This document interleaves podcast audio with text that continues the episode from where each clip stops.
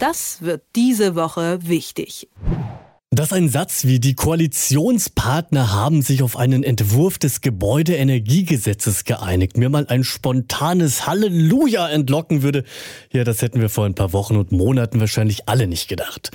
Doch diese langwierige und omnipräsente Debatte zu einem Thema, zu dem bis vor kurzer Zeit eigentlich niemand eine Meinung hatte, jetzt dafür aber alle eine umso stärkere, sie ist wohl beendet Sicherheit noch dreimal auf Holz geklopft. Und was da nun gestern ja endlich entschieden wurde, das weiß Tagesspiegel-Herausgeber Stefan Kastorf. Schönen guten Morgen.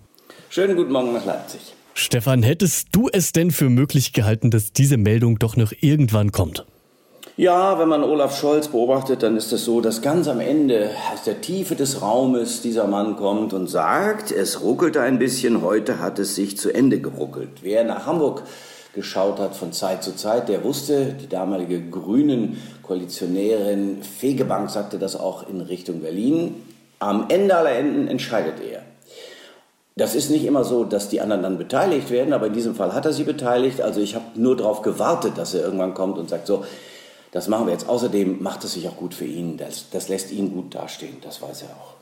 Also die Meldung ist jetzt doch noch gekommen. Die Frage, das wäre fast schon so ein bisschen flapsig formuliert, aber es ist ja echt keine Übertreibung. Ich habe in etablierten Medien schon Kommentare gelesen, die meinten, aufgrund dieses Themas, da könnte die Ampel wohl ihre Koalition aufgeben. Und ich möchte jetzt auch gar nicht so stumpf darauf rumhacken, dass Gebäudeenergiegesetz ein wahnsinnig langweilig klingendes Wort ist. Aber warum hat denn gerade dieses Thema die Gemüter in den vergangenen Wochen so sehr erhitzt? Naja, weil es ganz kompliziert ist. Erstens. Zweitens, weil es schlecht gemacht war. Drittens, weil die Leute es nicht verstanden haben. Und viertens, weil es mit einem Szenario verbunden ist, das kein Mensch gerne hört. Also, es war doch so, dass wir das Gefühl hatten, wenn wir das jetzt nicht alle mitmachen und wenn wir das nicht alle verstehen und wenn wir dann nicht unser Geld ausgeben oder diejenigen, die es können, dann geht die Welt unter. Das hatte so im Hintergrund, schwang dieses Weltuntergangsszenario mit. Und damit darfst du einfach nicht argumentieren, wenn die Welt nicht übermorgen untergeht. Das ist das Erste dann darfst du keine Politik gegen die Mehrheit machen.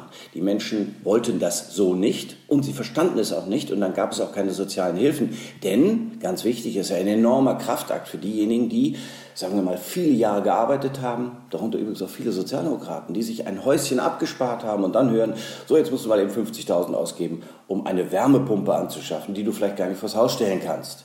Lauter solche Geschichten. Und es war halt eben unausgegoren.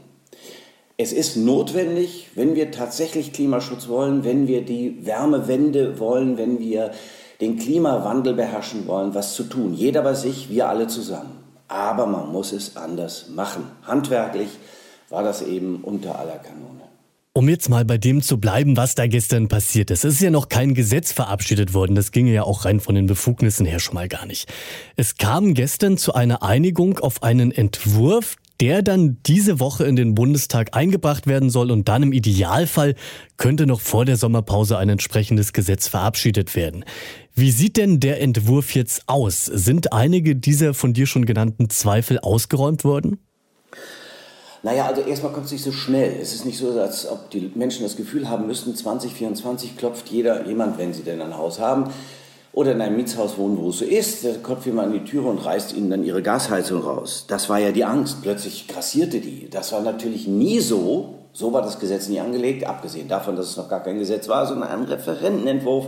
Und der wird sowieso nicht gesetzt. Aber das Gefühl war so. Und jetzt ist es so, dass das Heizungsgesetz für bestehende Gebäude, ganz wichtig, für bestehende Gebäude erst gilt, wenn die Wärmepläne der Städte und Kommunen fertig sind. Was nur logisch ist und klug wenn man weiß, wie die dann die Wärme verteilen wollen. Und das dürfte, könnte bis 2028 der Fall sein, also Jahre hin. Und in der Zwischenzeit wollte, es, wollte Habeck, der Minister für Klimaschutz und Wirtschaft, dass der Einbau für Öl- und Gasheizung schon ab 2024 verboten wird. Diese Regelung soll nur für neue Häuser gelten.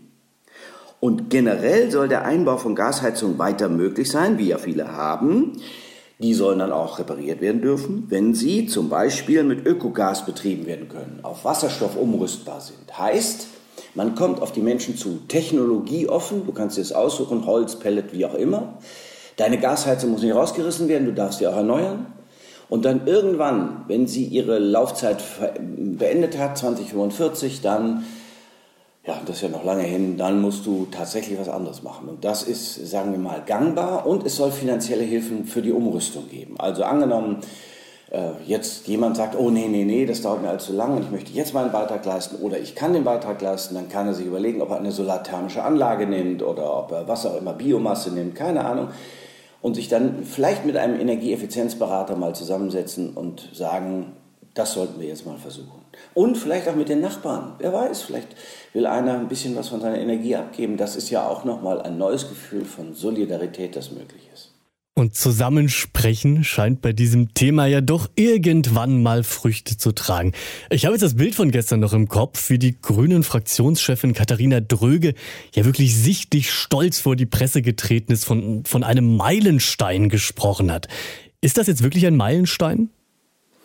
Ja, tatsächlich. Also wenn man es jetzt mal aller Aufregung entkleidet, wenn man es einfach nur so vor sich hinstellt, muss man sagen, das ist tatsächlich eine Veränderung, eine tiefgreifende Veränderung.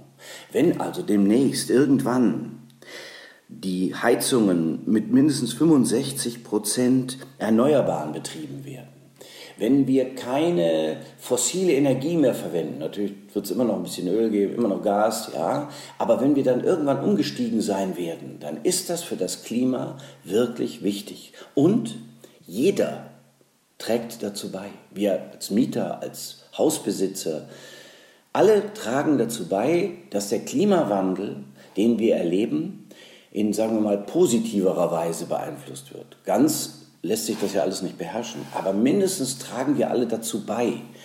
Und ich finde, das ist schon doll. Also wenn man das anders kommuniziert hätte, und kommunizieren kommt vom lateinischen communicare das heißt nicht einfach sabbeln, sondern das heißt gemeinsam schaffen, auch gemeinsam schaffen.